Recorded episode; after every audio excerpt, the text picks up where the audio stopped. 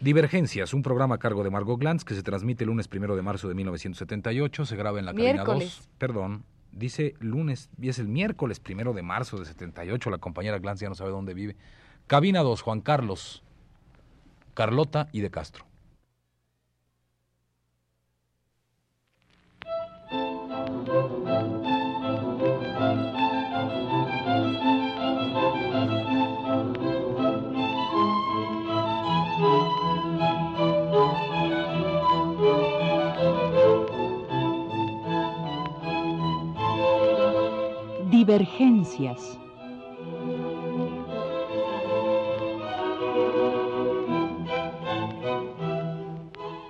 Un programa a cargo de Margot Glantz.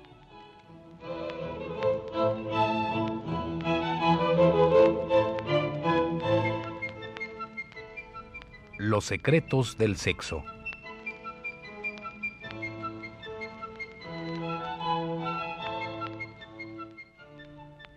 En su libro Historia de la Sexualidad, Foucault precisa refiriéndose a su vez al libro de Diderot que hemos venido comentando, entre sus emblemas nuestra sociedad lleva la del sexo que habla, del sexo sorprendido e interrogado que a la vez, constreñido y locuaz, responde inagotablemente.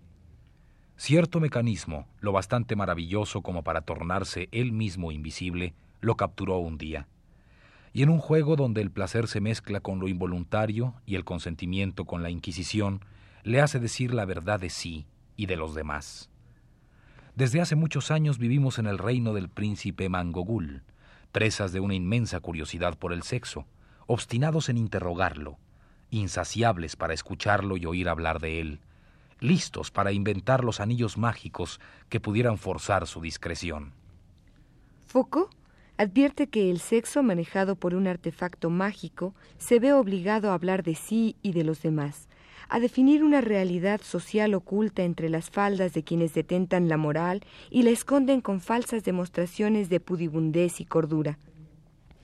El anillo de Mangogul se ejerce en todas las damas de la corte y la verbosidad de su mandato pone en aprietos no solo a las mujeres, sino a los teólogos, los filósofos y los académicos que postulan teorías especiales para explicar la reciente capacidad de expresión que un órgano siempre cubierto frente a la sociedad, no solo en su corporeidad, sino también cubierto por el lenguaje que pretende callarlo o relegarlo a ciertas conversaciones especiales.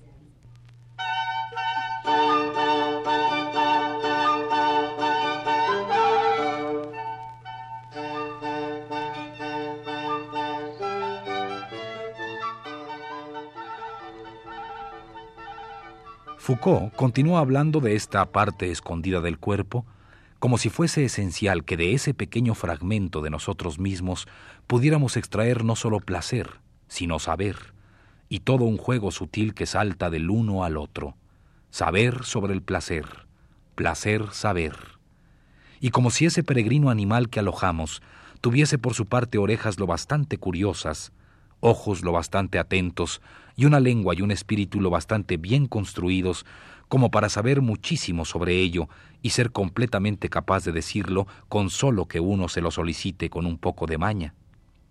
Entre cada uno de nosotros y nuestro sexo, el Occidente tendió una incesante exigencia de verdad. A nosotros nos toca arrancarle la suya, puesto que la ignora. A él decirnos la nuestra, puesto que la posee en la sombra. ¿Oculto el sexo? ¿Escondido por nuevos pudores? ¿Metido en la chimenea por las tristes exigencias de la sociedad burguesa? Al contrario, incandescente. Y aquí Foucault nos deja perplejos. El sexo, se dice, siempre se ha escondido. El sexo, se dice, se ha cubierto por una moral puritana. El sexo, se dice, forma parte de nuestras represiones. El sexo, se dice, ha vuelto a existir desde que Freud lo descubrió en los niños. El sexo se dice, pero ¿qué se dice? O mejor, ¿qué dice Foucault en su teoría referida específicamente a este libro especial que se constituyó a sus ojos como un saber del sexo? Veamos. Oigamos de nuevo a Foucault en la traducción que Ulises Guiñazú hizo para siglo XXI.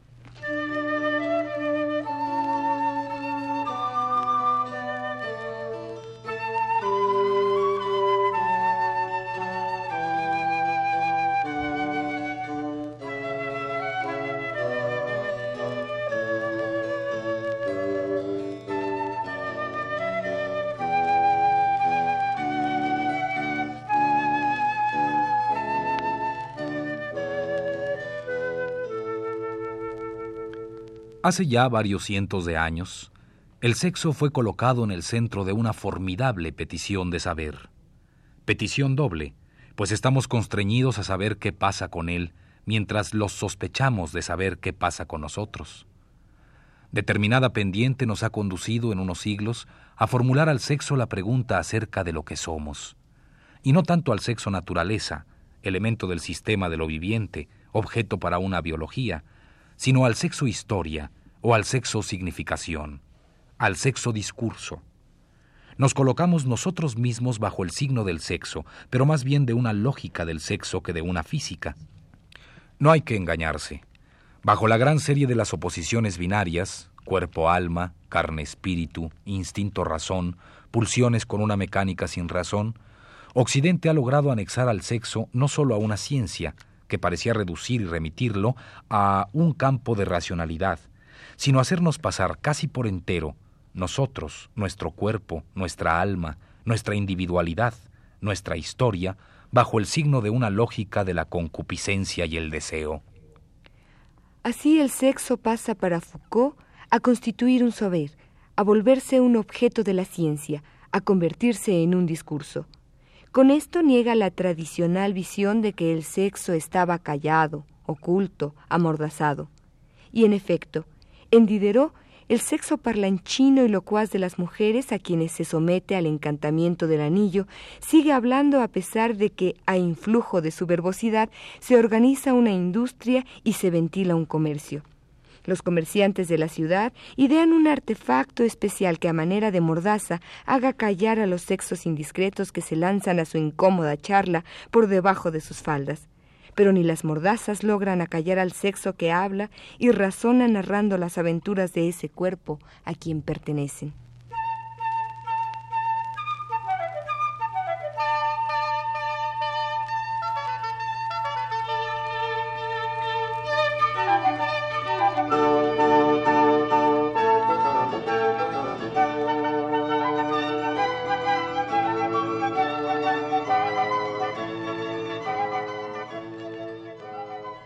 Si el cuerpo mismo desaparece ante el saber, el sexo mismo se convierte en otra boca que razona lo que el intelecto determina como discurso de la sexualidad, y de algún modo el cuerpo pierde su concreción al quedarse como verbalización.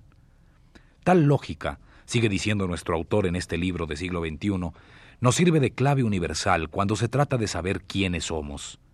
Desde hace varias décadas, los especialistas en genética no conciben más la vida como una organización dotada además de una extraña capacidad de reproducirse.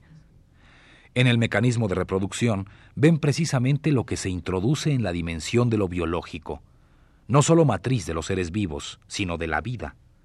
Ahora bien, ya van varios siglos que de una manera indudablemente muy poco científica los innumerables teóricos y prácticos de la carne hicieron del hombre el hijo de un sexo imperioso e inteligible, el sexo razón de todo.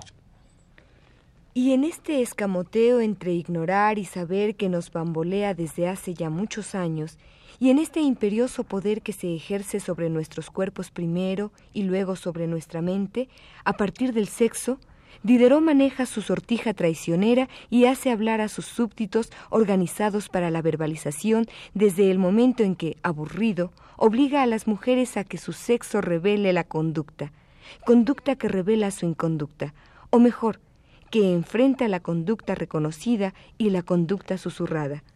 Las mujeres callan, pero su otra boca revela lo que su mente quiere ocultar. Los filósofos y los teólogos indagan y los académicos instauran reglas de lenguaje que se vuelven muy curiosas, puesto que su elocución procede de las regiones interiores que la ropa vela con sigilo.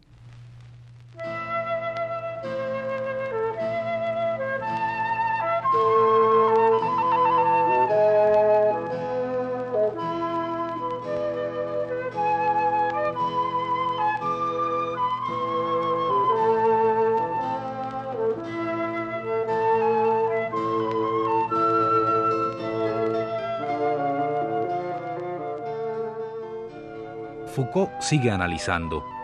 No cabe plantear la pregunta ¿por qué es el sexo tan secreto? ¿Qué fuerza es esa que tanto tiempo lo redujo al silencio y que apenas acaba de aflojarse, permitiéndonos quizá interrogarlo, pero siempre a partir y a través de su represión. En realidad, esa pregunta, tan a menudo repetida en nuestra época, no es sino la forma reciente de una afirmación considerable y de una prescripción secular. Allá lejos está la verdad. Id a sorprenderla.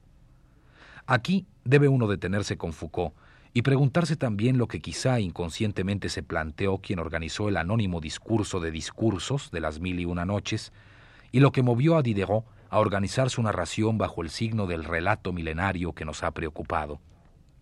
El sultán que degollará a Sherezada si calla una sola noche, se entretiene también cada noche oyendo a Sherezada relatando cuando ambos se encuentran juntos en la cama.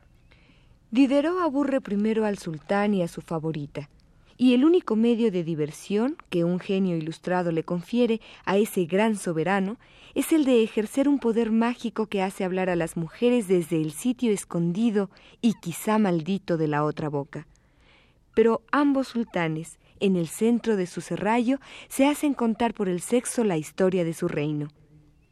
Y ese cuento, enlazado eternamente, dirime las cuestiones del poder y los problemas nacionales desde la diminuta partícula que se esconde en el cuerpo de las mujeres y que determina su existencia, pariendo con la boca relatos y con la otra boca hijos que pueden ser relatados.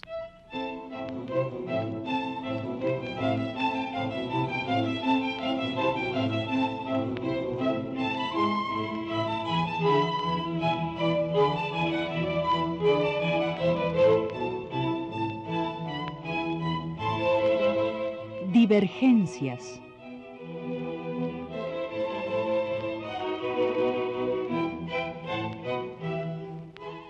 Un programa a cargo de Margot Glantz.